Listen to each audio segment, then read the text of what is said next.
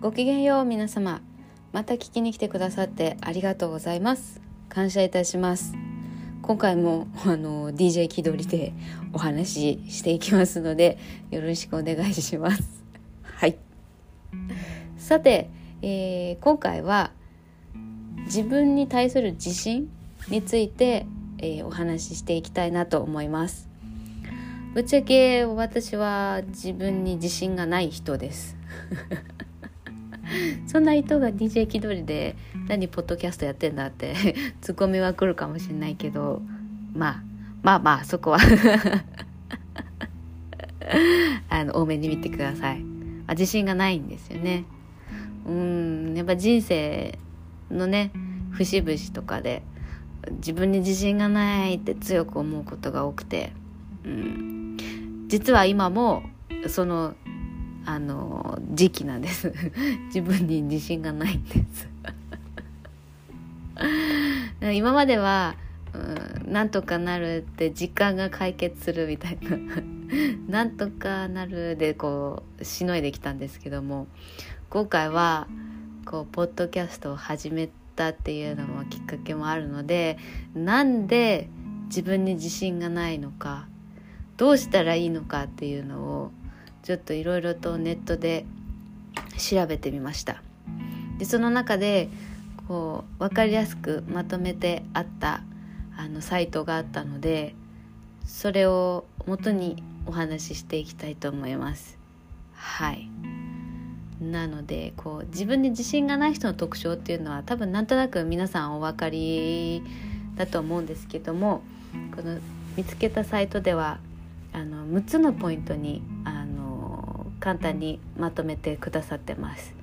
なのでちょっと一つ一つあの言っていきたいと思いますね。まず一つ目が優柔不断で決断力がない。二つ目自己を卑下する傾向がある。三つ目依存心が強い。四つ目ネガティブ思考である。五つ目完璧主義なところがある。そして最後にこだわりが強い。この6つのポイントが見られる人が多いらしいですね。この自信がない人に。の特徴として。でその中でも一番こう私が大きくうなずいたああこれ私かもって思ったのが2つ目のあの自己を卑下する傾向があるっていうところであの説明文が「自分なんてどうせ」とか「自分は価値がないんだ」と思ってしまいがちっていうところで あの口癖ですよね。もう自分なんてっていうことをし自分なんか価値ないんだっていうこう嘆いてる時もあるんですよね。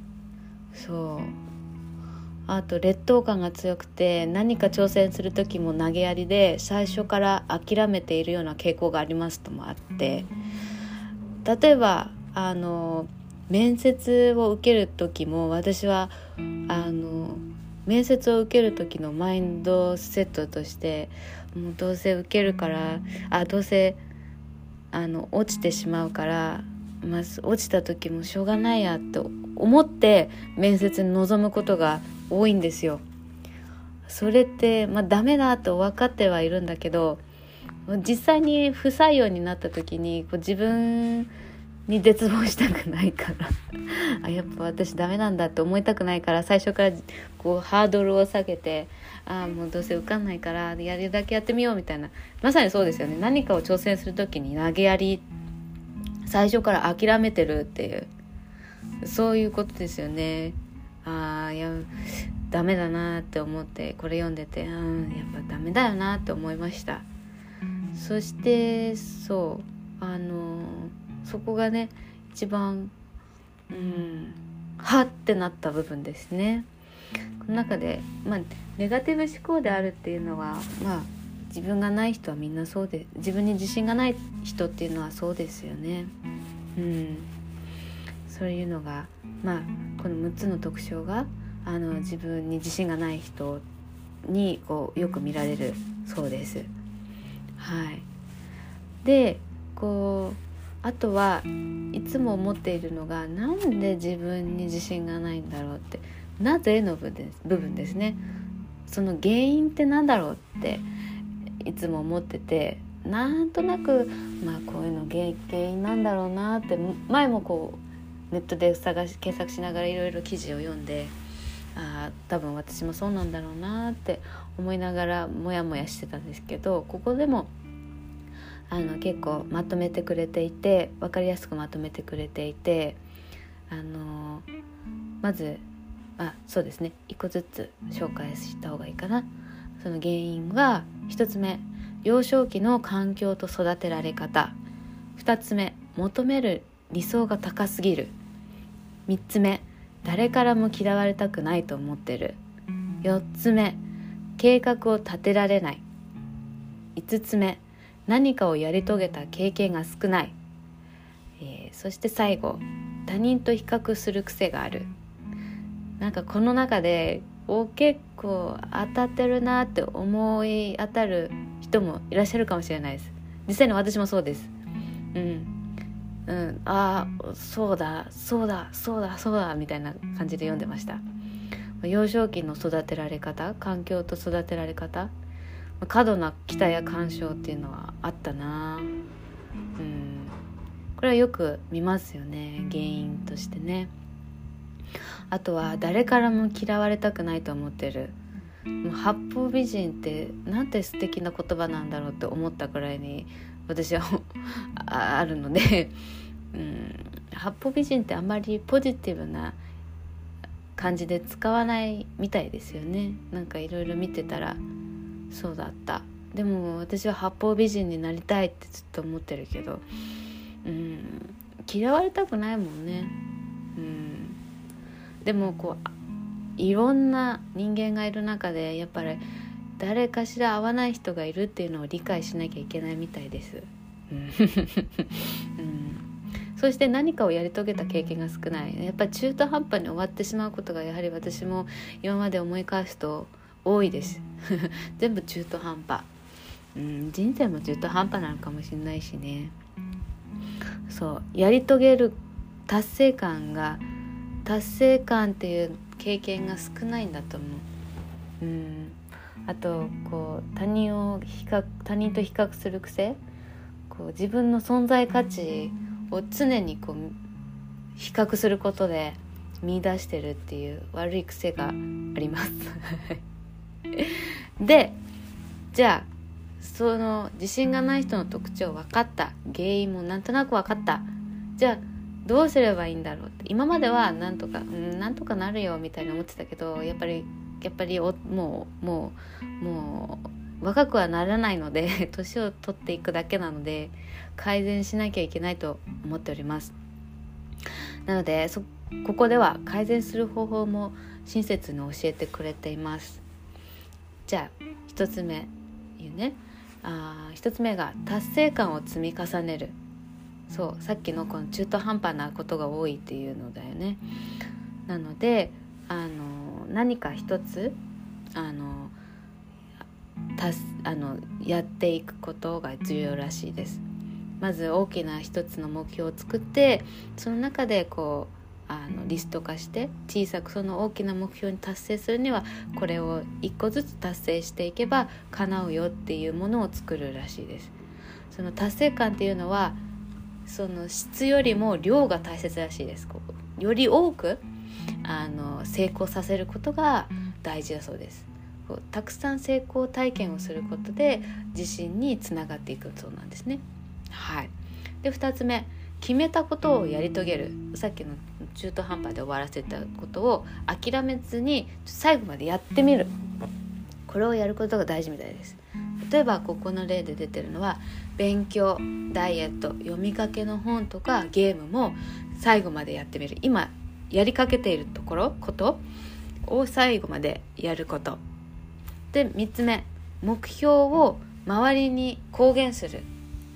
やらざるを得ない状況を作るのがあの効果的らしいです。で自信がない人は大体見えっ張りの 人が多いそうですね。やっぱわかるな。見えっ張りなのかも私 なのでそういう人が多いからそれを利用して後に引けない状況を作ってしまうことがあのいいらしいです。はい、でそして次。趣味や好きなことを作る。ね、こう自分頑張っていることがあるんだ続けていることがあるんだっていうのを人に言える、あのー、ようにするのが大事らしいです。それが自信につながるんだって。でも上手い下手じゃなくて続けて頑張っていることあを作るのが重要。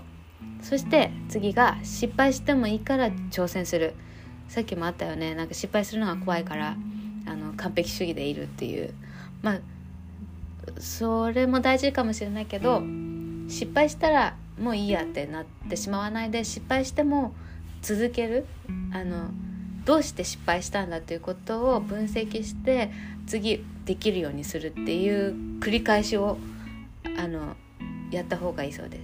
で自信とやる気につながっていくらしい。そして次これ大事姿勢を伸ばすもう私ずっと猫背で姿勢が悪いからこれはあの取り取り組んでいきたいと思います。あのー、なんか姿勢が悪いとこう酸欠状態になってしまうらしいですね。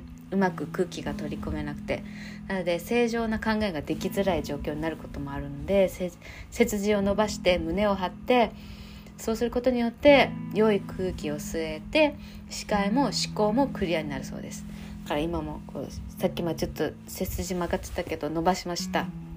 はい。で次コミュニケーションスキルを向上向上させる。話し上手である必要はないらしいです。こうき上手なあの聞き手になることが重要らしいです。そうするとあの相手も気持ちよく話してこの人は私が分かってくれるっていう人が増えるんだよね。そう増える増えていくとこう自分の自信がにもつながってくらしい。で次最後が明るい服の色を着る。自信がない時や気分が落ち込んでいる時は明るい色の服を着てその色に馴染んでいくっていうのが簡単で効果的らしいです。確かに私の服は暗い系の服あの色が多いです。黒とか。な好んで黒とか着ちゃいます。なんかかっこいいしなんかシュッてしててあのいいのかもしれないいいなと思ってもうほぼほぼ黒なんですけどこれはあのちょっと取り入れていきたいな明るい色の服も今度買っていきたいなと着てみたいなと思います。確かにあの勝負したいとかって あのあるよね。なんかさあの赤あの巣鴨とかでさあの 元気が出るようにっていう赤い下着売ってるよね。だからそういう意味なんじゃないかな。こう自分でこう明るい色を着てこうモチベーションを上げていくっていうのがあるからそういうのと 同じなのかなと思います。でもこれいいと思いました。なのでそうあのこれは行動編ですね。改善するための行動編。あと心構えっていうあの自分の自信のなさを改善する方法の心構え編っていうのもまとめてくださっていて結構たあのまあまああるんだけども一番実践してみたいなと思ったのがあのまず一つ目がリフレーミング上手になるっていうので見方や捉え方を変える。あのこうネガティブ思考だから全部マイナスに考えてしまうんだけどもそれを違う角度から見てプラスに捉えることをあのあのやっていく。上手にしていく。そうすると自信につながるらしい。何々でよかったと締めくくれるようになるといいですねって書いてありました。何かあのマイナスあのネガティブなことがあってもその中からなんかプラスなことを引き出してあこれでよかったって思えるように自分をこうトレーニングしていくのもいいらしいです。これ何回もあの1回だけじゃなくて何回も続けることが大事らしい。そしてあとはこう自分を許す。できない自分も自分なんだって認めてあげてこうあなんでわかる。あの確かに自分に自信がないから考えて悩み癖がついてしまっていてああもうなんでなんだろうなんでなんだろうってもういつも自分のこと責め立ててしまうことが多いけどそれもあの一つの自分としてあの自分を許してあげるという心を持つ。うん、で失敗したことは認めてどうしたら成功するかって考える風にしていくといいだし、うん、あとはこう否定される勇気を持つ。やっぱり全員から好かれない。合わない人もいるっていうことをあの常に考えておくっていうことですね。